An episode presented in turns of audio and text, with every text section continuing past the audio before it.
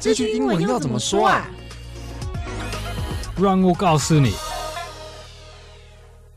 What's up, yo？欢迎收听这句英文怎么说的英文简家贺，我是 Mike，我是芭比，我是 Ian。哎，嗨，你好啊，Ian。你好，你好。其实 Ian 跟我们算是认识蛮久，认识蛮久了，嗯，对，但可能观众还不认识，对，等一下再跟大家介绍一下。那我们今天的主题呢是有趣哦，这个不知道大家有没有听过，有个 App 叫 Word Up，Word 是那个单字嘛，然后 Up 就是上上来上来的意思，所以就从这个字面上可能就可以想象是可能帮你的单字有提升，嗯，应该是可以这样理解吧？哦，可以，绝对会提升，绝对会提升。对对对。我们这一次因为 Ian 跟我们合作蛮久，所以也想邀请到就是 Ian 来帮我们分享他在英文怎么样创业，分享他的创业经验，我觉得蛮有趣的。那另外还有一个原因就是我们最近跟 Word Up 有合作一堂线上课程，然后它是针对高中生的学测，我们的是九百个单字，然后我们邀请邀请到常春藤的安东尼老师，要帮我们上这堂课，所以等一下呢，我们也会跟大家介绍一下这堂课程哦。那首先问一下我们的 Ian，就是你可以稍微帮我们自我介绍一下自己吗？好，大家好，我叫 Ian，那我是 Word Up 的创办人，这样。那 Word Up 要做的事情，就主要是用科技来帮助大家学习。那我们现在主要是呃 focus 在英文这个领域。嗯，那举例来说的话，我们有跟很多的出版社合作。呃，大家一定都有这个经验，就是去买单字书。那单字书要背起来就会比较麻烦嘛。然后想要就雄心壮志，想要在哦我在通勤的时候背一下，好像，就发现，在通勤的时候把哪一本书拿出来是一件困难的事情。嗯，呀，所以我们就跟出版社合作，把这些很棒的单字书都变成这个数位的形式，就变成一张单字卡。然后就加上我们的练习系统，还有一些 AI 的一些演算法来侦测呃不会的地方，达成最有效率的复习。但除此之外呢，我们也不只局限在单字，我们有一些比如说题目练习啦，比如说大家以前有时候准备多益考试好了，它这个听力练习，然后拿不管是呃 CD CD 啦，然后 MP 三啊或什么都非常麻烦，所以我们就把那个题目练习书全部都做成一题一题这个可以用 App 互动式，就按就播放，然后逐句播放，甚至可以调语速啊这些来有效率的练习。对，那除了这种书的合作之外，我们也跟很多老师优秀老师合作开线上课，那我们的线上课就有点特别，是说现在比较多的线上课形式都是纯影片的。嗯，那尤其像学英文这样的科目的话，除了学习以外，还要练习。对，OK，所以我们的线上课假设说，哎，开一个呃，像比如说这次跟 IB Bar 合作的这个单字课，嗯，那我们就会有这个单字卡，然后还有一些题目的选择题或填充题的练习。那甚至有时候我们开口说课就会有录音练习啦，嗯，各种的。所以就是这个学习加练习的概念。那我们的宗旨，回到我们的宗旨，就是说，希望能够善用这些我们现在随手可得的这些数位科技，嗯、来帮大家更有效率的学习。讲的讲的非常的好，而且而且刚才那个 Ian 他有提到说，那个就是用科技帮助学习嘛，这个概念呢，就是显现出他公司的名字叫做 对聪明学习嘛。对对，当初那时候公司也想了好久，说你看有些总是有些高大上的字，那想一想想想。还就叫聪明学校，简单简单易懂，好记。对，而且宗旨到现在应该都没有变。对，从现在看看你们的产品发展，对对，一样还是这个概念。是是。那像我们我们这次跟安东尼老师合作的课程啊，在内容方面，我们就是请安东尼老师帮我们去。统整历年就是他的教学经验，然后再结合教育部三面九项公布的一些情境，然后去把这些单字抓出来。对，那除此之外，在 Word 这边呢，我们就是配合了 Word 的单字的系统。这个单元，比如这个 Unit，我们有教到哪些单字，还有它衍生的，我们会把它做成字卡。那到时候呢，如果说今天看完这堂影片啊，想要复习今天的单字，我就可以。手机拿出来，然后打开 App，就可以看到这堂课复习的单字内容。那我们每个单元还会再出题目，所以可以加深你做题目的练习，可以增加你的印象。所以这堂课呢，目前。正在募资的优惠中，现在是七折。那如果你有兴趣的话呢，我们会把这个链接放在我们的 Podcast 的资讯，你可以点击链接去看。那另外呢，就是我们有跟 Up 特别征求到有一个特殊优惠，就是我们有一个折扣码。对，如果你输入 IVY 一百五啊，你在结账的时候输入这个优惠码呢，还可以再帮你折一百五十块，是数字一五零哦，对，不是中文一百五哦，哦，IVY 一五零。对，IVY 一五零专属常春藤的好朋友优惠，就是只要是常春藤的朋友输入 IVY 一五零都可以再折一百五十块哦。嗯、而且其实这堂课我觉得还有一个蛮棒的地方，就是我们会觉得说啊，如果学车要复习，不知道头绪，然后或者是花很多时间。可是因为第一，就像麦克刚刚说的，安东尼老师已经帮你把整套的那个复习的进度都安排好。第二，其实他不会真的每天让你觉得很吃重，因为我们课程的设计是一堂课就是是大概八分钟左右，那一天是一个单元两堂课，所以呢，你一天只要花十六分钟，然后跟着老师的进度走，就可以把就是近十年学测最容易、最常考的字汇就是复习起来，就是让你把学测的单字量打好。好，那我们刚才有提到说这堂课的一些特色嘛，那想问一下燕就是怎么样？你觉得，因为毕竟你是做 App。就是起家的，然后而且是针对单字，那你觉得怎么样背单字比较有效？我因为我们的确这个过去三年来，我我们现在已经增长到每一个月帮大家背超过好像是六百还八百万个单字，其实是蛮多了。嗯、所以的确我们有看出一些呃趋势，这样。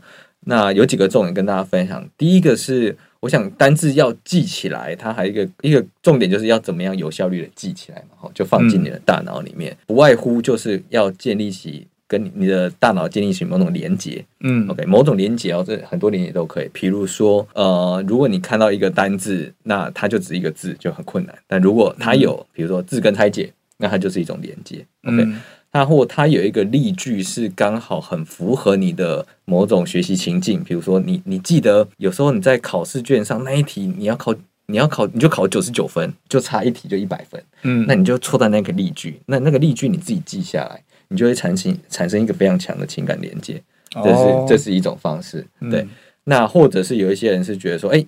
透过情境，对他觉得说，我一个情境一个情境的学的时候，我会在那个情境下把那个情境的东西一框的字学好，嗯，然后再切换到另外一个情境，比如说呃，这个是上课的情境，对，然后这是上课的单词学一学，然后在商务的情境，商务的情境学好，嗯，对，那就是情境间的关联，对，那我觉得这一堂课刚好呃，安东尼老师教了，就是因为政府在这个。呃，学测里面的三面九项，它就是分个各个情境嘛。嗯，那我觉得安东尼老师就很棒，他就把这些，因为比如说大考，不管是四千单、七千单，它是一个零散的单子。嗯，那但是安东尼老师把它透过这样根据情境，一来好记，二来又符合这个一零八课纲设计理念，嗯，来把它拆成很多的小单元。那我觉得就会让大家更容易的放进脑子里面。嗯，因为。你对他而言，你就不是看一个字，而是你个字的字跟第二个字跟第三个字，它甚至可能会产生一种某种故事性，对那你就一次会比较好记起来。嗯、对，所以就第一点是，我觉得要最好可以创造某一种连接。那第二个我非常感同身受，但是很多人都会忽略的一点是，不管哪一本单字书写的再好，不管哪一个老师单字教的再好，你不看就没有用。嗯，对，所以。其实大家可以想一下，有多少的时间是你买了一个单字书，然后你只背了前三页，甚至三页都不到。嗯，那后面他再什么写的好都没有用。对，okay, 所以大家知道就把那个七千单背完，你就可以考满高分。但是就绝大部分都没有办法，对，对，对，翻到第一页就结束了。对啊，对对，就是那个万年笑话，abandon 就结束了嘛。对，嗯、那。这堂课我觉得它很大的特色，我觉得很荣幸可以跟安东老师跟 IB 八合作，就是因为老师很用心的把它拆成早上看八分钟影片，晚上看八分钟影片，嗯、那又是一个数位学习的形式。那我们有 App 对，所以真大家真的是可以搭个车，然后就打开来听八分钟，没有什么压力压力，而且老师他教学上不会让我觉得很无聊。嗯，对，所以这样的配合之下，就真的可以让我觉得你可以把东西学完。嗯，那这个是远超过任何写的再好，但是你看都不会看的地方，就是他学习的负担感觉心理门槛降低。对对对对对，翻开来，这本书这么厚，跟一天两集十六分钟，那个心理门槛是差很多。对啊对啊，而且。那个九百个单字也是老师挑过的嘛，对，嗯、所以如果与其你就买一本书，然后有几千个单字，然后觉得哦会背完，那就要看你过往的经验如何。如果你觉得是自、嗯、呃自制力超强，那没有问题，对。嗯、但如果你觉得哎，你其他科目也很重要，然后你有很多的事情想做，那每天就看个影片，对，十六到二十分钟，我觉得非常棒。嗯，没错。我想要回应一下刚才 Ian 有讲到那个情境。就是情境，我觉得不管是背单词或者针对考试，我觉得它都很有帮助。就尤其是针对考试，因为像比如说我们今天考一篇文章或是一个句子，它一定是相关的单词一定会合并使用嘛。就比如说你你像我们这个课程的举例，就是它有一个空格是挖 mental，然后因为它句子里面后面可能有出现 anxiety，就是焦虑，就是你可以 mental 是心理的，然后后面那个是焦虑。当你看到这两个出现的时候，你就可以很自然的连接，它就可以帮助你在这个情境下选出比较适合的答案。啊，这样记也比较好记，因为。如果你硬记什么 abandon 跟跟什么 anxiety 这两个东西，可能关联没那么大。对，就是两个独立的事情。对对对对对对，我觉得这个这样的分析方法，这样的归纳，我觉得对于学生确实是有帮助，准备起来也比较轻松。所以大家可以先去试看，就是如果觉得看完以后内容真的对你蛮有帮助的话，欢迎使用我们的优惠券来买这堂课程。嗯嗯，那我们就大概讲一下今天会。问 Ian 的问题哦。那首先第一个是，就是为什么想要创跟英文有关的 App？那第二个就是在创业的过程中呢，有发现哪些问题？那是怎么解决的？那第三个是线上学习跟实体的学习有没有什么不一样的地方？那第四个自己体验过创业的经历之后呢，觉得什么样的特质的人比较适合创业？这是比较针对创业的族群哦。那最后一句就是你想要送给啊想创业的人的一句话。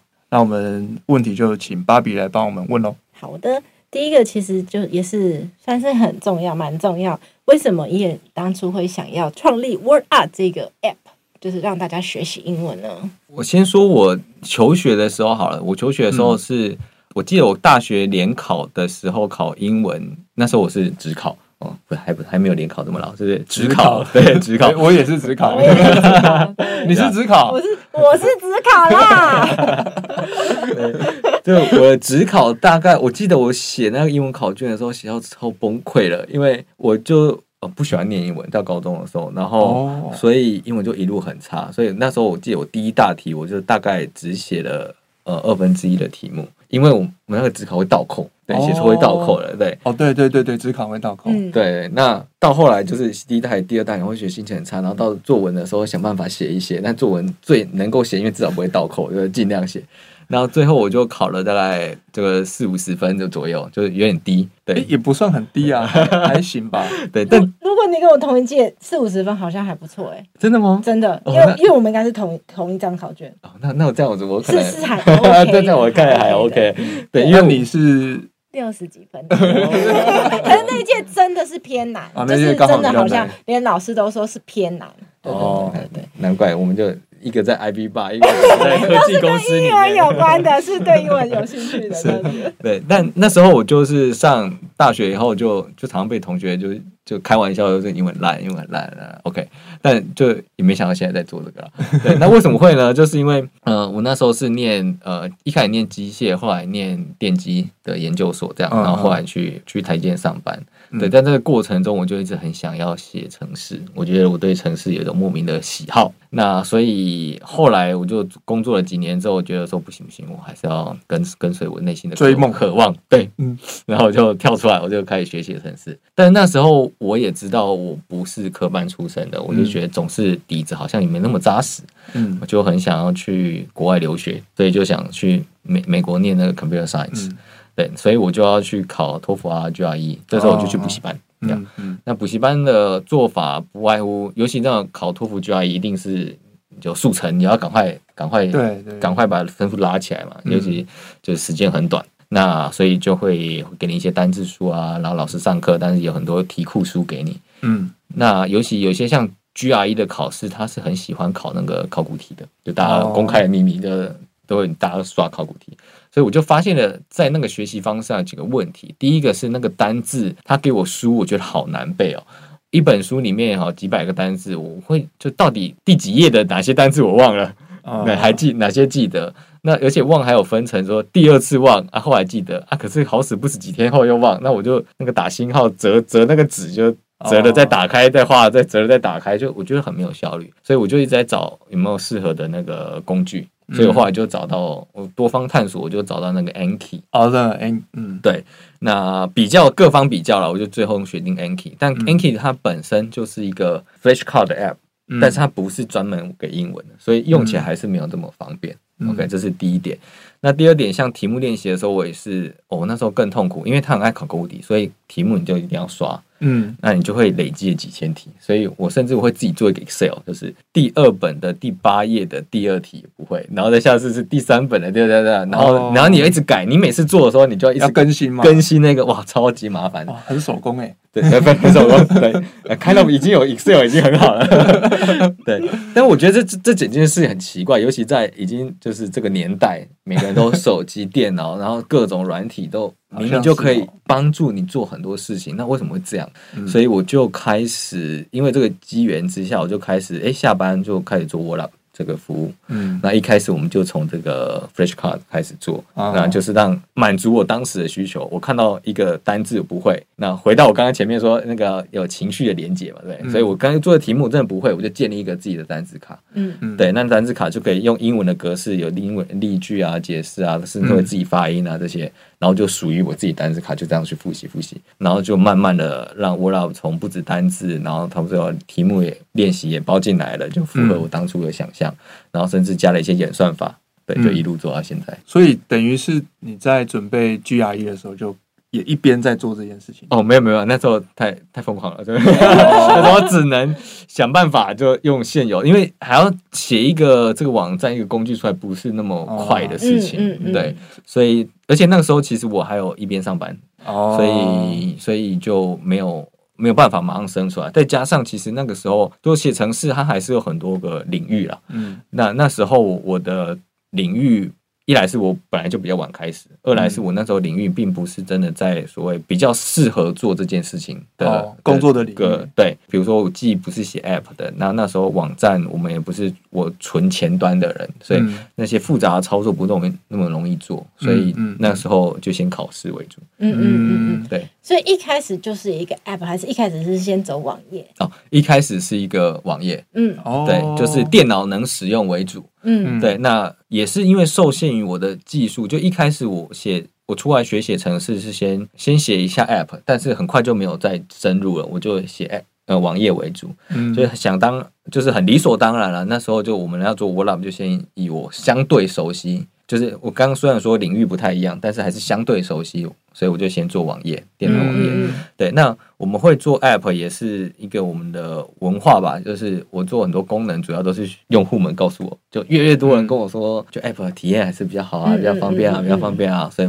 慢慢我们就做 App。嗯，哦，所以可能网页呃出来好一阵子以后，然后因为收到很多大家的回馈，对，再把 App 这个版本生出来。嗯、对对对，我一直以为是先有 App 才才有网页。我们网页可能是我想一下，呃，六七年前。可能就有第一个版本，就慢慢，因为我就下班做嘛，然后所以就加减做。一个人一个人从头做。那时候是我跟我那时候的同事还有另外两位，三三位一起。对，那两个工程师一个 designer 这样子，那我们就一起一起弄。真的很厉害。就是一个从一开始蛮有趣的，就因为那个领域我也不太熟，就边做边学，刚好有兴趣就会刚好记。帮助到人，同时增进自己的软体实力，这样，嗯、然后从一天五个人以内用，然后慢慢现在一天有好几千人用，这样子。嗯嗯，真的是很不简单的，真的很有趣。真的，你还有留下你第一个版本的那个画面吗？就像是第一款 T 恤的概念，创创世创世画面，创世的第一个画面。我翻一下，可能有哦。对，但这城市的东西是这样，你。你可以很容易的，就是回到过去的某一个节点，然后也可以弄出来。哦，那应该差蛮多的哦，很酷哎。嗯嗯，对对对，什么十周年庆就是办一个特展，第一代、第二代、第三代 黑历史，直接贩售 NFT，创世创世版本，对，跟上时代。但其实刚才就是从伊恩的回答里面，我有想到一个问题，就是我我觉得对大部分的人来说，或许呃他不一定会想创业，可是他会很想要知道他的热情所在到底是什么，因为其实不一定每个人。真的都可以像伊人这样子，在做某件事情的时候，却心里知道说啊，其实我真心喜欢的是另外一个东西。嗯嗯。所以我想要帮大家问，那时候伊恩你是怎么样感觉到哇，不行，我就是一定要往软体这个方向走？你的心里面的那个动念是什么？嗯，问题蛮好的哦。对，这大哉问。是的，是的。但我也有点就是。汗颜呐。但其实我对这个问题我也不是一个很好的答案。对，那我大家可以分享一下，原因是这样，我我刚刚提到呃，大学我是念机械，然后后来研究所是念呃电机相关的，OK，然后后来呃又有去卖过鱼。对，然后最最后才做写程式，到我大概应该是二九三十的时候才真的跳入写程式。所以，嗯，我这个探索的过程，我也绝对不是我知道我要干嘛，它是一个通过时间的累积而最终找到的。嗯，对。那啊、呃，所以老实说，我觉得这个答案对我来讲，我不知道让大家怎么样很快可以知道。那只能说建议第一个就是你就先去试，你总是试了一阵子以后，你就知道你自己喜不喜欢那个东西。嗯嗯那第二个，呃，一个重点，我想感觉是生命很长，对，所以你不要觉得前面的尝试全部都浪费时间，或是你尝试到某个时间点之后，你就再也不敢尝试了。嗯，对，就当初我在三呃二九三十绝对决定要创呃跳出来。变成软体业的时候，总是也挣扎过这个过程嘛。就很多人都说三十岁啊，嗯、就你确定吗？你觉得？对，你确定吗？你三十岁以后你要换跑道，有人要找，有人要害你吗？你就是个老人啊。对对，但是后来如果想一想，人生是八十岁的话，我见我之前的主管他非常好，他他跟我说，哎、欸，台积电的的大概的张忠谋创办人，他就六十几岁才创台积电嘛。嗯，那你你这个三十岁，那你人生现在都活到八九十，那这样算什么？对，所以我就觉得，哎，对，就是简单的说，就是可以花时间去探索，但是也不用太急着就不敢再探索下去了。那一直探索，总是会在过程中，你就会发现，哎，我好像比较喜欢什么，好像比较喜欢什么。嗯嗯嗯嗯。对，我觉得伊人刚刚分享的一个观点非常的有趣，它其实是可以分两个面向来看，就是伊人说，呃，其实人生很长，所以你不用害怕。比方说，你现在进到三十岁，你已经没有机会再去试了。我我觉得他为什么可以分成两个面向呢？因为我觉得你同时也可以从从另外一个反方向想，就是人生也很短。如果你现在不去做，你真的不知道你下一次还有没有机会去做。但是如果你开始去做的时候，你真的永远不要害怕你不够时间做，因为你已经在那条路的路上了。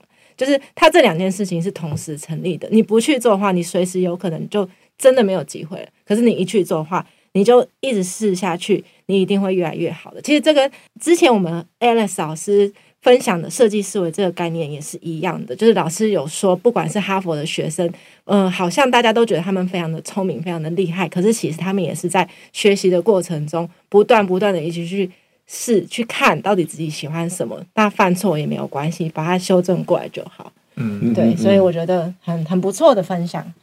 对对对，希望不会哎，突然就把那个 Ivy Bar 轻松学英文变心灵鸡汤频道了。不会不会，这个这个系列比较比较是这个。对对对对对对对，我我我觉得如果有任何一位就是今天听我们节目的听众，会因为比方说伊恩他的这个动力或是他的经验，然后就一开始会回想自己说，到底我现在对工作的喜欢或是我的动力是什么？我觉得这真的就会非常开心，就是我们可以有有贡献到这个事情。在大家的 人生路程上，对啊，对对对，我刚才也有也有连接到类似的概念，就是时区。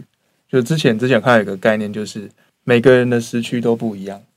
对，就是即便你哪怕今天五十岁，哎，其实有没有尝试的本钱，其实还是有啦。就是因为每个人，像刚才提张忠谋六十岁嘛，我记得肯德基。肯德基创办人好像七八十岁才创立肯德基，上校先生。对啊，然后李安虽然说这个例子不一定是很好，李安好像是五十岁才成名嘛，但是他还是有持续去做他想要做的事情，最后才有可能开花结果啊。所以呃，探索就是就像刚才也有提到，也不是说哦，我我今天开始探索，然后我的目标一个月我要找到我的兴趣，这个是这样是很好啦，但是也不要强求说哦，我探了一年，探了两年，我怎么还在原地？重点是有没有去多试。多试不同的角度，有探一定会知道说自己哦，一定会有感觉。这个东西我就是还好，这个东西好像嗯可以再多一点，那就就再多一点就好了。嗯嗯，那这样子的话，其实我们就可以很。就是直接进到更深的问题，就是比方说像伊人在创业过程中，你有没有发现到什么样子的问题，可能让你觉得哇，在之前没有想到会遇到这个问题，好像蛮困难的。可是你又去可以把它解决掉，或者是没有解决完也没有关系，因为它有可能是一个持续不断优化的过程。是，呃，简单说，我觉得这问题太太多了。对，当就是如果有呃任何人想要创业的话，可能你就会面临的第一个就是。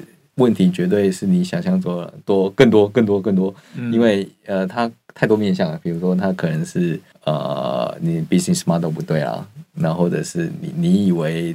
呃，用白话，因为可能我们大家没有创作，不知道那是什么意思。就是你的商业模式不对，或者是你的产品。什么是商业模式？对，你以为会有人付你钱，结果没有人付你钱。对，你以为大家想付一一百块钱，其实大家只想付一块钱。嗯，对，你以为免费就会有人用，结果免费都没人用。嗯嗯，对，那或者是你以为你在解决这个问题，但其实他们不在乎这个问题，对，不在乎这个问题，或者是。其实另外一个 solution，呃，这个另外一个解答方式，那个解决方式更正在冒出来。嗯，对对，所以呃，如果问我说有没有特别哪个问题的话，我是没有特别呃深刻的印象。对，但是我一个举例好了，比如说我们一开始在做 WordUp 的时候，如果回到我们刚才我说为什么要一开始为什么想做 WordUp，原因是我去补习班。嗯，对，那所以我第一个直觉就觉得说，哎，如果我可以做一个服务，OK，那给补习班用。那这样很好像很美好哦，就是你你我作为一个学生，然后我我付钱，然后进入到补习班，然后老师就给我可以给我纸本，但他也可以给我数位，嗯，那我就可以马上用数位的方式，比如说呃，我刚刚讲我会把书上的单字变到 Anki 上，这是我做的，我每一个都重工。那如果老师做一个发给我们，不是很好吗？所以我就是想要把 WordUp 变成一个大家可以免费用，但其实我第一个就是收入的来源，因为。空有理想是不够的，就是你要你要有钱才活得下去嘛。那我就付钱的单位可能是补习班。嗯、OK，那这样子我觉得是一个 win-win solution。嗯、对，就是补习班呃可以提供学生价值，学生也可以学得好，然后我可以赚到钱。OK，、嗯、但是我们实际上这样真的跑的时候，在初期这样跑，在这一开始然后的时候，我就会发现，哎、欸，其实会有困难。原因是因为对于补习班来说，尤其是越越大间或是越有呃就是。呃，名声特别好的，然后学生比较多的补习班来说，嗯、他们是他们也要很在乎我们跟他们合作的这个第三方厂商他的东西好不好？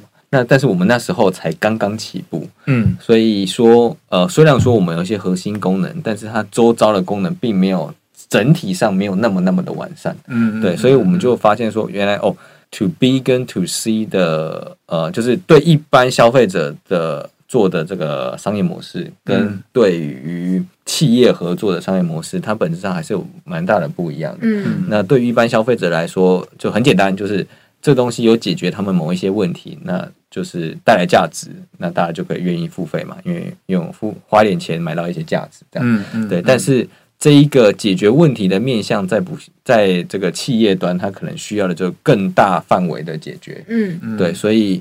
就让我们在一开始的时候，就事情没有想象中那么美好。嗯，对。但是我觉得这也是就创业的一个很典型的会发生的事。人家人家说，呃，pivot 就是你的换方向，换方向。那永远很难。我就会跟呃我的公司的同仁，然后我会传达一个理念，叫做我们不怕做错事。嗯，对，因为我们很难，我们绝对很难，永远都在第一次的时候就把事情做对。没错。但是我们绝对学的比较快。嗯，然后呃，转变的比人家快，然后呃，所以我们就很快的从这个这样子补习班的合作模式，先呃转向变成跟消费者互动的这个模式上。然后等我们越来越完善之后，我们现在才又再回头去做跟补习班做生意。嗯，那有比较顺利吗？哦，现在就有了，因为呃，我们提供的服务更多元了嘛，嗯嗯，对，那会更需呃，会更符合他们的需求，因为。对于补习班来说，它需要满足学生的方面也更多。比如说，在我刚开始做的时候，我就只有单字，嗯，对。那但是，比如说我刚刚去考 GRE 好了，嗯、我需要背单字，我还要练题目。那我练题目可能还有阅读测验，然后可能还有听听力测验，还有作文。嗯，对。那在一开始的时候，我们只能提供这个单字的价值，嗯，对。那这样他就很难直接跟我们合作嘛，除非这个价值的重要性极度的高，嗯，对。但我们现在不一样，我们可以支援各种题目，然后听力也可以，口说也可以，然后单字也可以，甚至我们现在还有一个后台的管理系统，可以让老师看到学生们有没有在练习，这个单字有没有背，然后呃题目有没有练，甚至这个题目是不是特别难，导致全班的学生有百分之七十人都做错。对，我们提供了更多元的价值，那这样就比较容易跟他们呃这些单位合作。嗯嗯嗯嗯嗯。完全可以理解，因为就是可能从我们自己出发点的角度，我们看到了我们想要解决的问题。可是因为补习班它特别是很大型的话，他会希望他可以一次性的处理更多事情，然后学生也可能之后会去找他说：“哎，怎么这个怎样的？”所以一开始没有办法，但是现在因为有更多的价值出现了，他们就可以合作了。对对对，那呃，我这边可以延伸一个一个点，就是说，如果大家有想创业的话。呃，我的经验上是创业的题目的发想上，常常第一个面向是你是不是那个需求者，嗯。嗯，对。那第二个面向是你是不是那个供给者，嗯，OK，或是专业的提供者。那意思是说，这样假设我们画一个图，哈，那 X Y 轴的图，那我们会分成，呃，比如说 X 轴就是你是不是需求者，那 Y 轴是不是供给者，嗯，那它这样就会有四个象限，嗯，对。那其实你会发现，最好的当然就是你既是需求者，你要学英文，同时你又是老师，你又是攻击者，嗯、那你就完全知道学生怎么想的，那老师要怎么教才有用。嗯，没错，对，这是最完美的。但是其实大部分的情况下，很多人在在要想创业题目的时候，他都是在最左下角的那个象限，既不是需求者，也不是攻击者。嗯，那为什么会这样呢？是大家可以思考一下哦。很多人是不是跟你说，我就想要创一个业，我觉得吼妈妈一定就会买什么东西。嗯，对。他可能在某一个当下那个秒钟觉得说，呃，我觉得妈妈就会需要这个。他既不是妈妈，那他也不是提供妈妈服务的那个人。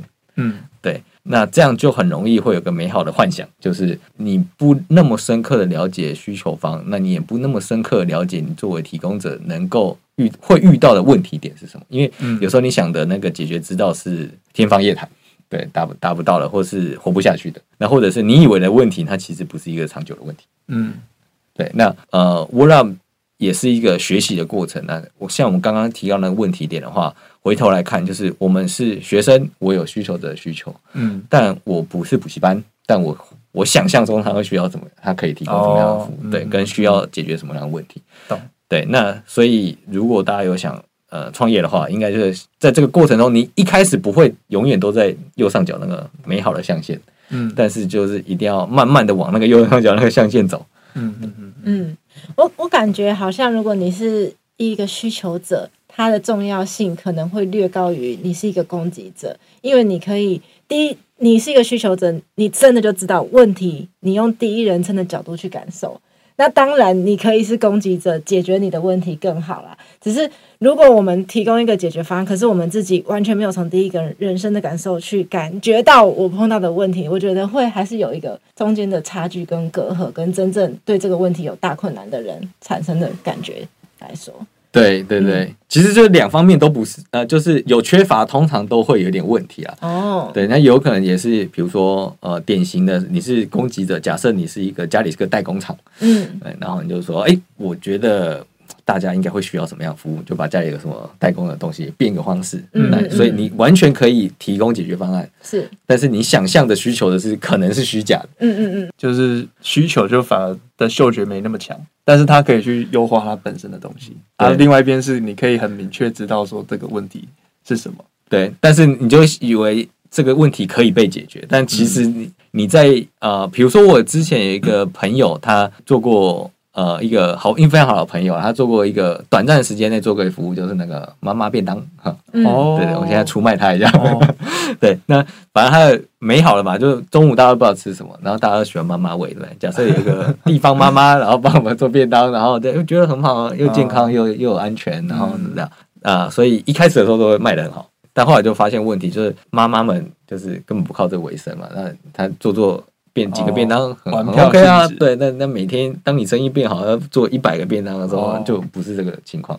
没办法规模化。对对，所以这个就是有这个需求很强，但是你你不太知道这攻击者他能不能会遇到什么问题。哦、好像是哦，这这个这个我就倒没想过这个问题。嗯，就是好像就要做到一定的量才发现啊，死路一条。对对对对，但有可能如果一开始这个这个想法就是一个餐饮业的人。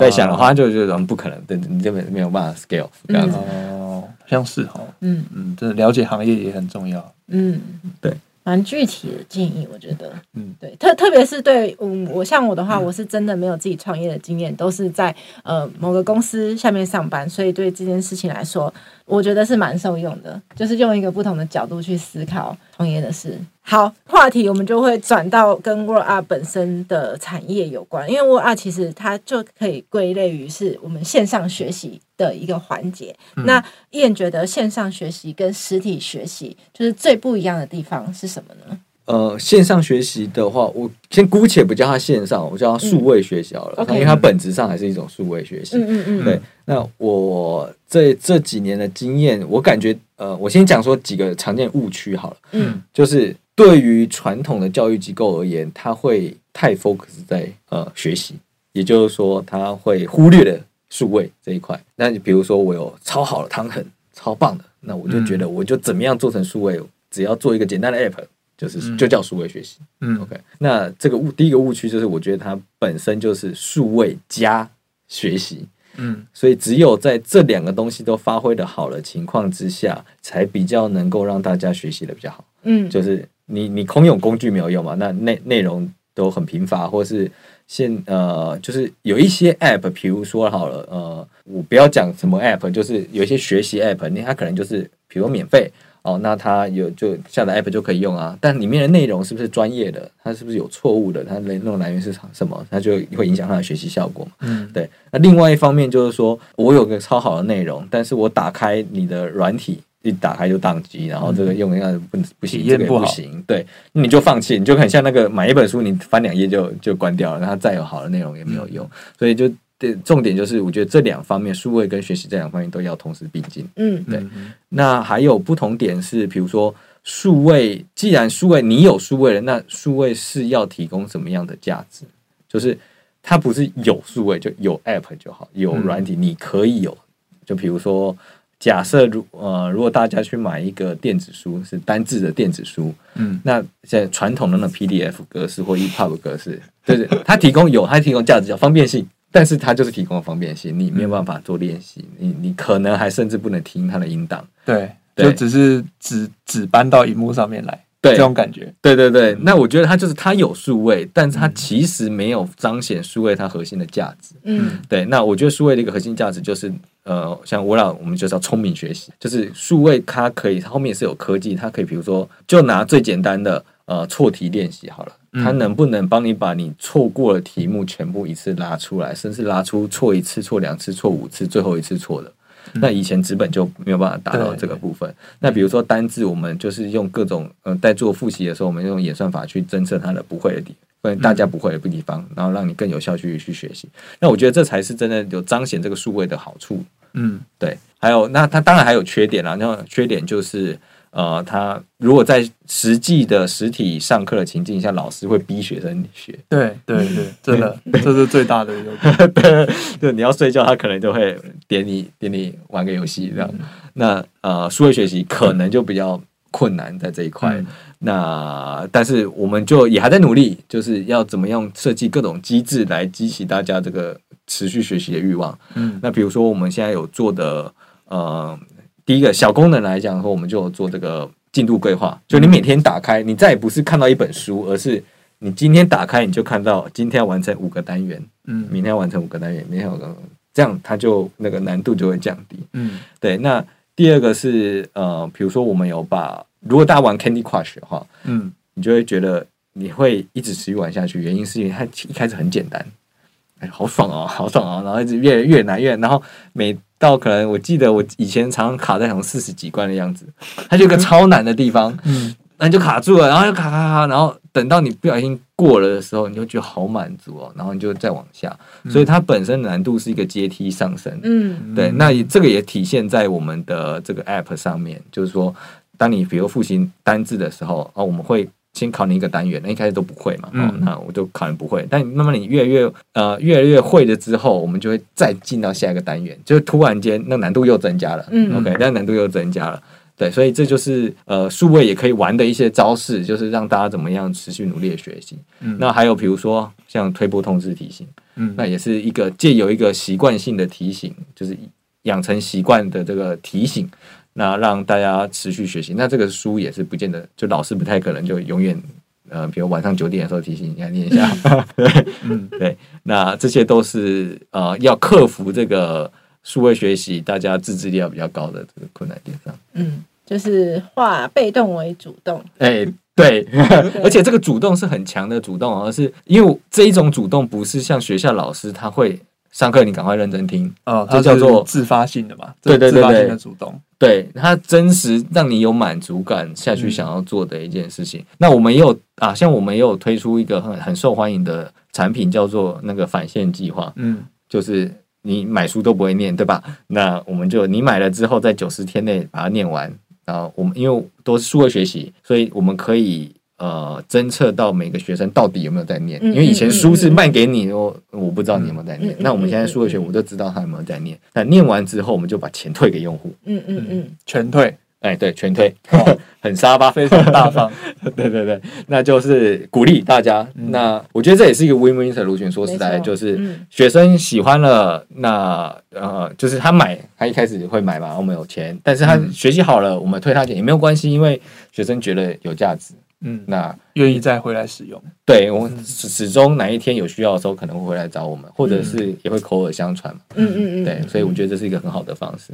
刚刚像这样的商业模式，也是这个不是数位学习很难做到的，因为本质上不知道学生到底有没有在念，嗯，他的行为无法被量化。对，啊，也可以量化之后就可以做很多事情了。是是是，我们刚刚都在讲数位学习嘛，那实体学习的部分，我们刚刚有讲到说它它的好处是可能互动性比较多。嗯嗯，对对对。那嗯，比方说现在我们在做的事情，就是可以用给他一些更强的动力去补足，就是在。数位学习上面没有办法达到的那种互动感，我也可以分享一下。像以前我在补习的时候，像我那个补 GRE 的时候，嗯，我有几门课我就故意都选线上课。那个时候当然没有线上课那么呃那么方便，是要去他的小房间里面按那个他的电脑这样放嘛，对。嗯嗯嗯。那我就会故意选那个，因为我的学习方式就是我会先你才练习题目，我会先自己练一次。然后我就两倍速开老师讲，那假设他他他大概讲的跟我想的差不多，那我就很快就过去。嗯嗯嗯嗯。OK，那那我就，而且他如果他讲我错的地方，我听不太懂，我就一直一直倒带回去看，我就倒带回去看。嗯。所以我觉得这也是一个很大的特色，就是如果老师教我，他一次，除非我是很有钱请家教，所以他就克制化我。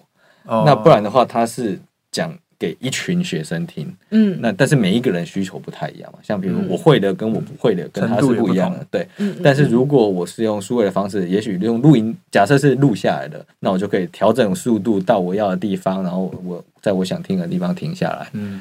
嗯嗯，我觉得啊，其实以后的，就是我不能说趋势，说趋势这件事情实在有一点是太太武断了。但是我觉得以后会比较倾向于每个人他都会同时运用实体学习跟数位学习，而且这两个东西真的是需要并重一起前进，他你他才能达到你学习最好的效果。因为在实体里面，你可以跟老师互动，甚至你可以跟学同学互动，特别是你在学校的时候，其实你的同侪。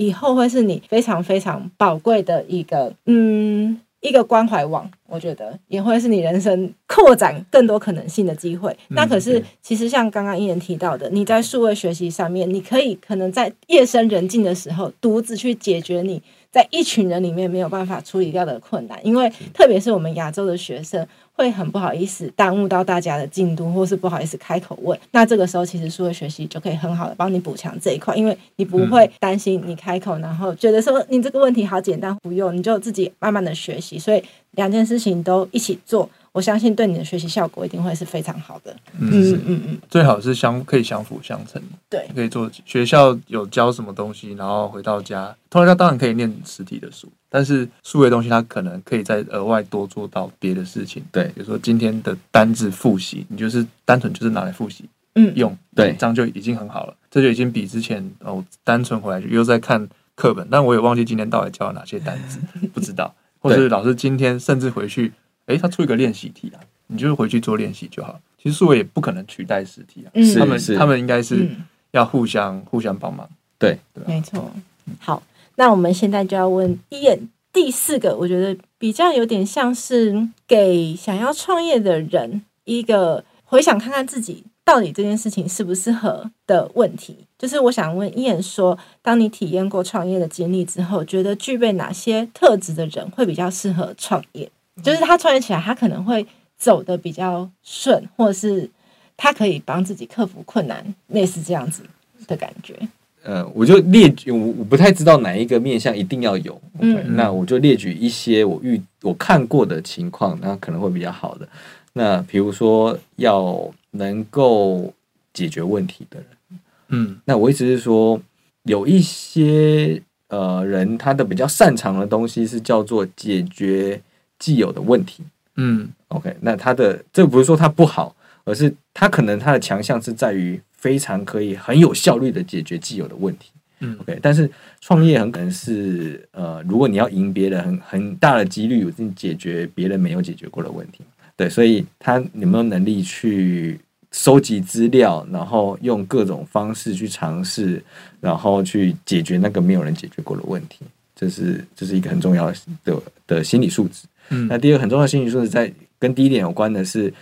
有没有很大的这个挫折承受能力？嗯，对，就是因为绝对真的很多事情都会跟你想的不一样，那呃，所以挫折感会非常非常的重。但如果你把挫折当做挫折，那就是一个很容易坚持不下去。但如果你把挫折当做是呃，我我又踩过一个雷了，那我下次应该不会再踩这个雷了，那我就减少了一个，就排除那个地雷，这样子，那可能就会是比较可以让自己坚持下去的。那还有呃，就是耐不耐得住辛苦，嗯，对，因为呃，我觉得这个可能我这样用字是会有些人觉得说哦，所以所以一定要耐心辛苦才就比较厉害嘛。其实不见得是，我觉得人生的阶段上，有些时候是你你要打拼，你要你要你要吃苦的时候，但有一些时候，谁说你就一定不能爽爽的过，对吧？那也是一种人生的选择，也非常好。对，但是如果呃，你是比较倾向呃，我安稳过日子的话，那可能真的这个就要意识到创业是非常很多痛苦的。嗯，对，你可能是某一种时刻会在家里偷哭这样子，对，然后或者是跟他跟喝想要买醉一场的，对，所以就是你能不能在你现在的生命阶段是适合吃苦？对，有可能是你很想吃苦，你可以，但是你可能有小孩，真的很小，你不可能抛弃他不顾。嗯对，这这也要注意，然后或者还有就是你喜不喜欢跟擅不擅长跟人相处，我觉得这也蛮重要的。嗯，对，呃，除非你有很好的 co-founder，不然的会帮你处理人跟人的事情，不然的话你始终要处理人跟人的事情。嗯，像那个 Google，人家说那个好像是叫 Larry Page 是吗？嗯，对，那还是我有点忘记他的名字，sorry。那他就是一个演，人家说宅男这样子，然后他是研发那个演算法，演算法。但是能够像这样，然后创出很很成功业的，相对还是少数。那他可能是因为他的 co-founder 很会处理人与人关系，嗯，不然的话，像呃也有很多是工程师，他就很擅长打造产品。但你要创业，你要开公司，你免不了成功的话，你就会请人，你就会有员工，然后你会有供应商，那你会跟他们大量的处理这些事情，对。那是不是你想要做的事情？嗯，对，因为有些人他的专长是在专业领域，可是有些人的专长可能是在协调人际的上面的事情。对，而且不只是专长而已，这是意愿的问题，嗯、就喜好的问题。嗯、有些，嗯，就我可以处理，但是我就不开心。嗯，因为人的事情最复杂，对，执行的事情就还简单。有时候情绪啊，或是一些额外的，就是跟工作无关的事情，那个要处理，就会花很多心力。对。对对，然后愿不愿意去做到这个程度，对吧？有有些就是 就像创业，也有些人会选择叫做你要公司越越大、国际化的这种创业，还是你想要创一个业，我就五个人，我就解决某个问题，那我可以活得好好的，嗯、然后我我也相对自由，那这样也好，那那这个也是一种选选择上是。那我想要回到刚刚一言说的，可以耐得住辛苦这个点。就是，其实我觉得辛苦它有很多种可能性。那不晓得，呃，伊恩这边说的辛苦是，比方说哪一种？比方说，你必须舍弃掉你的某些事情，当别人正在周日放松的时候，你却不断的只能真的在进行你的工作，或者是说精神上承受住可能经济上面不稳定的这种压力。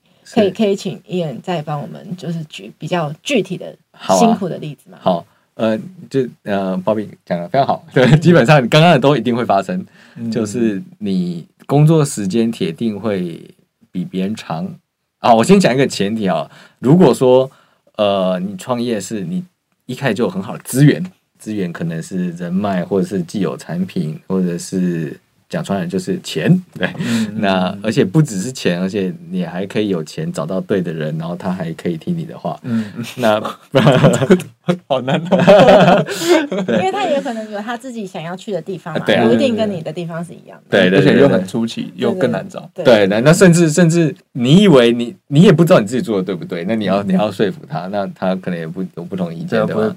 不会买你的账的，对啊，因为创业大家都不知道谁对谁错，嗯、对，那所以如果你的资源没有那么多的话，你势必就会面临到你要自己做，或是你跟你的早期 partner 要一个人分做很多的事情，嗯，那很多的事情有就有几个情况产生了，第一个是因为你不习惯，你不擅长嘛，那你要做，所以你要研究它，然后想办法解决它，而且这个解决过程你就一定会有更多的错误产生，因为你就不。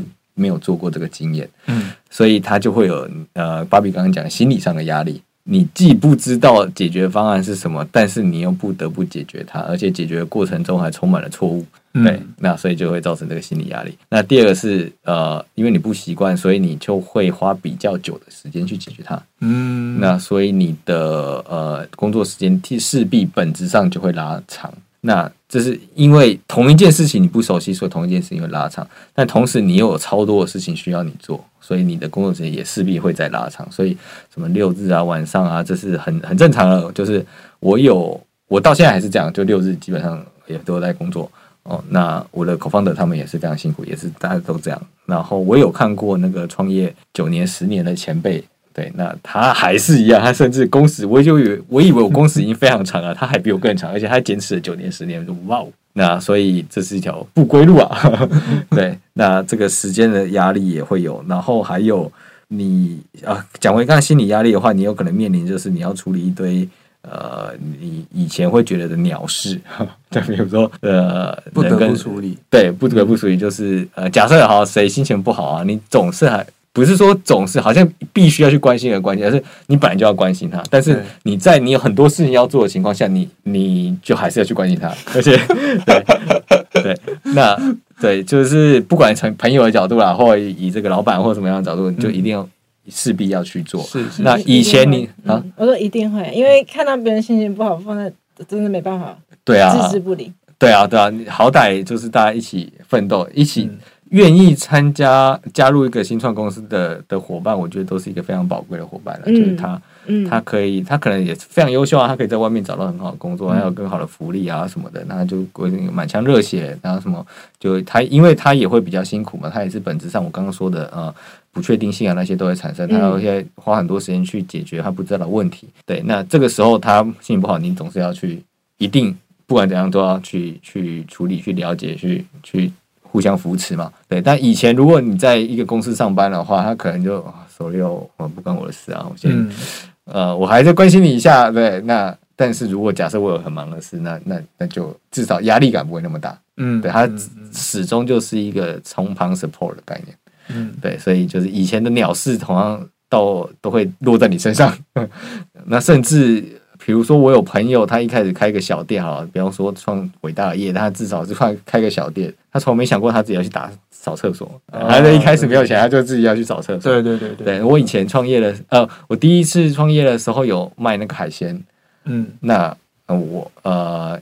以前在在创那个业之前，我就看起来像个书生一样嘛，就是 就是呃去学校上学，然后去台积电送工作，然后就上班族。嗯、但我卖鱼的时候，我就是要凌凌晨一两点去鱼市场，然后挑选鱼，然后杀鱼，然后清内脏，然后什么、嗯、各种事。真的非常辛苦哎、欸！有看过那个电视节目，好早好早就开始对啊做这个事情。对对对，那就是总是就是要人家说的 get your hands dirty 嘛，嗯，对。对，这样发音对吗？这样发音对吗？我觉得很好。在在这里讲英文特别紧张啊！没有没有，我们一定是沟通为上，先先可以沟通，然后如果发音想要调整，我们就是往优化的方向。对对对对。那我我个人好奇一个问题，请问伊恩现在平均一天睡几个小时？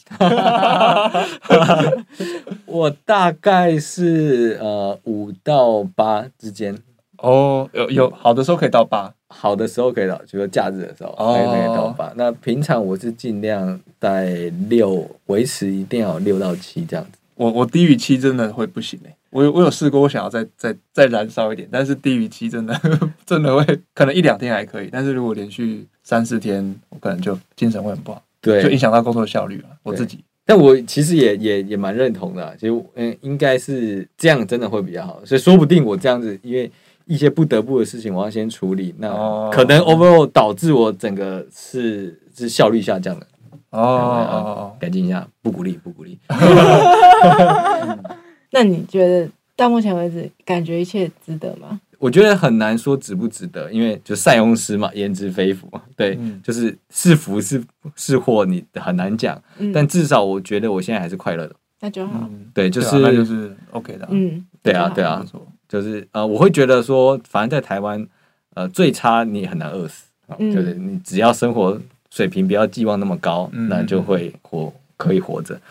那至少我现在每天醒来，虽然很多事好啊，赶快做，但至少是有趣的。我觉得是是应该做。对，那不会在以前上班的时候，我总是如果没兴趣的话，啊，又是一天礼拜五，嗯，终于到礼拜五了。对，终于到礼拜五了。现在怎 怎么到礼拜五了？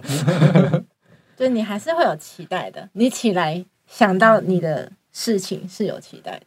到，到现在都还对对对，总是那些事就觉得是有对自己来说是有一点意义的，嗯嗯嗯，嗯对，或者是对我的伙伴来说是有意义的。嗯、那一如果上一个不是很有兴趣的班，那可能对别人是很有意义，但对自己没什么意义。嗯，蛮蛮，我觉得蛮不容易的，因为有可能我猜想了，可能有些创业家他可能到两三年，他那个热情已经被浇熄。就有有有点想为了为了维持而维持这样，就是可能眼神无光，然后没有那种那种冲动啊、兴奋的感觉。但但是我在眼神上，我确实还是有看到这种感觉，就是那个我还记得开课前一天说啊，明天要开课了，好兴奋。就那个那个那个一定是真实，那不可能装装得出来，所以我觉得还蛮难得。就是你像这样算创业多久？呃。三三三年多，如果公司成立的话，应该是三年三年多。那 side side project 开始大概有应该六年了，对。但总是公司成立之前还是一个 side project，压力不大。嗯嗯嗯嗯，是已经完全不同的事情了，对不对？就是正式成立以后，跟一开始，嗯，你不是全职在做这件事情的时候，一定是完全不同的事情。对，不管是你金钱上的付出，或者是时间上的。这个机会成本的损失了，嗯，加上我有点年纪了，所以，别不要这样子，我们考同一届，同一届只考的，对对对，我觉得一切都很美好的，对对，人生很长，对人生很长，没错没错，看肯德基爷爷。可是我觉得意义这件事情其实是真的非常重要，就是嗯，特别是工工作为什么很重要要有意义呢？因为我觉得。呃，人生大概至少会有三分之二吧的时间，你会花每天大概八小时以上的时间在工作。三分之一？三分之一吗？啊，因为有一三分之一在睡觉，对不对？我们有三分之一时间八除以二十四不是三分之一啊？对啊，三分之一。人生有三分之一的时间在工作，然后每天你会花至少八小时嘛？那如果你觉得做这件事情，你只是为了做，或是在那个时间点，你不得不坐在那个地方做这件事情，可是对你内心没有意义的话，确实是会真的，我觉得会蛮蛮痛苦的。那当然，我也完全可以理解，其实每个人的情况都会不一样。有些人他真的有有人要抚养，有有嗯不得已，对对对，他有一一定的责任要去负担。嗯、那我我觉得那真的也是觉得很想要为你们鼓励。可是如果在允许的情况下，可以找到自己在工作中的意义。那进一步找到你在人生里面的意义的话，那真的是非常好的一个状态，也也蛮希望每个人都会有这样的机会去碰到对他自己有意义的事情。嗯，是，对，我们我可以分享一下我们公司我在面试，因为大部分的面试还是我做，就是如果有招募新的伙伴的话，那我都会很强调跟这些就是可能的同事说。呃，有些人的面试是觉得说你在面试一间公司，但是对我而言，就是公司面试你，你同时面试公司，所以我也会花很大的呃，很相对比例高的时间来解释我们在做什么事情，跟他可能会做什么事情。嗯、然后，因为呃，如同刚刚 Kobe 讲，我觉得这个是不是你想做的事情？然后你们的意愿是不是你觉得有意义？那这是非常非常非常重要的，动力会差很多。没错，对啊，对啊，对啊。而且至少我也不希望呃有伙伴加入是不开心的。嗯，因为就算只有一年，一年的人生也是很宝贵的。如果他可以做更喜欢的事情，当然做更喜欢的事情更好啊。对，对啊。那我们就进到最后一题喽，就是想请 Ian 送给想创业的人一句话。一句话的话，我想说，如果你踏真的想创业，你踏上创业以后，你会有超多的挫折，嗯，对。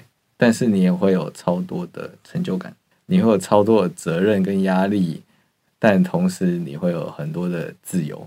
至少在我目前为止，我觉得这样的生活是辛苦但开心。嗯，那如果你们也想要呃走上这条路的话，那就要记得它会有痛苦的时候，但它也有很多开心的时候。然后大家一定走上这条路，都是为了想要改变这个世界的什么地东西，让它世界更好。嗯，所以就一起加油，让让这个世界因为我们的努力而更好一点。嗯，没错没错，我觉得真的不要小看自己的力量哦，就是就我们所及的范围之内，改变一点点我们可以改变的东西，每个人都这样的话，世界真的会更好。这这这真不是空话，是真的。我刚才有听到一个蛮蛮想再深入问，就是刚才也有讲到一些那个就是创业的会可能遇到的事情嘛。那特别有提到一个自由这件事情，我蛮好奇怎么呃你会用这个自由这个角度去讲创业会得到的东西是有什么样的体验吗？就是如果你是被雇佣者，总是大家可能会常有一个感觉叫做我觉得应该怎么做，但他。就逼我这样做哦，对对，那可能你就会受限，对，受限于你的选择，嗯嗯，对。那我不不会说用什么听令行事，或你没有选择这件事，因为在创业有时候你也没有选择，就你以为你很有选择，但是 当你的。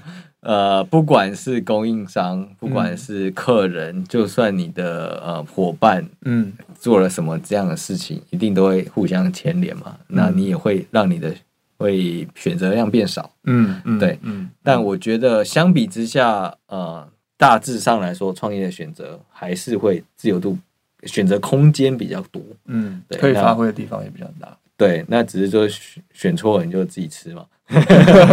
对，但总不会就是你在上班的时候啊，他老板就做决定，你还要跟他对着干，好像不太不太对吧？懂懂懂，就是至少选错也比较心甘情愿的。对对，因为毕竟自己做了选择嘛。对对对，了解，懂懂懂。就连当下没有选择的时候，其实。啊，就开这家公司也自己的选择，所以 转个念来讲，还是是自己的选择。是啊，没错，也是哦。没有做，没有做这个决定，现在也不用面临要做这个决定。那我们今天的跟 Ian 的访谈差不多到这边了，非常感谢 Ian 来这边跟我们分享他的创业故事，我觉得真的很精彩。嗯，就我觉得，即便没有要创业，我觉得也是。就这样听故事，这样走了一回，发现啊、哦，原来创业就是有这么多的曲折啊。然后确实要牺牲的东西也很多，然后要顾虑到东西也非常多，要学的东西也很多。对，就是它是一个很丰，我觉得听起来是一个很丰富的生命体验啊。但当然不是说每个人听完就说我要去做这件事情，但是起码就可以了解说哦，原来哦是这么的。辛苦，这么这么的累，这样子也不敢说太多累了哈。有可能有一些工人在上班也是非常累，嗯，但至少应该是不容易的一条路。对啊，对啊，对啊，确实是不容易的一条路。要真的可能是随时为自己负责任的一条路。嗯，对。当然，每个人都在为自己负责任，可是，在创业的情况下，可能你做一个选择的决定，后来产生的后果会跟你做决定的那一刻离得更近。对，因为你上面没有人帮你挡了。嗯嗯哦，原来你是要这样子讲。没错没错没错。你上面是就是 没有，因为如果你是有公司的话，虽然做一个决定可能有产生一些不一定那么好的影响，但是很多人会跟你共同处理。那如果你是创业者的话，也有你的伙伴处理，可是第一时间第一线，你一定是马上要跳出去面对那个人。嗯嗯。所以你就是真的要随时帮自己负责任，嗯，对，嗯，没有，我我刚才想的版本是你要接着说，你的决定也会影响到团队的其他人。哦，这确实。对对对，就是就可能方真的大方向错，那可能全整体无效率。嗯，我不是在说你，我是说，我是说真的有可能会 是啊会这样。我觉得我会先从就是第一人称的角度去想事情。哦，懂懂懂，了解。那我们最后再再推广一下我们跟 Grab 合作的课程哦，目前是七折的优惠。那它是我们针对高中生的学测九百个单字，我们把它挑出来，然后并且这九百个单字呢是根据教育部公布的这个三面九项，哦它有去公布一套这个范围。那其实出题都是从这个范围出出来的。那出出来之后呢，如果说你是根据我们这个筛选出来的单的情境去背单字，会有助有助于你在考试里面，呃，不管是你解题啊，或是你背单字的速度。对，那因为我们跟 Grab 也有申请到一组优惠码。叫做 IVY 一五零，就如果你有兴趣的话，在结账页输入 IVY 一五零，我们可以再帮你折一百五。那我们再次感谢伊人这次来到节目跟我们的分享，谢谢谢谢，真的谢谢谢谢，感谢。那我们我是 Mike，我是芭比，我是伊人，我们下次再见喽，拜拜。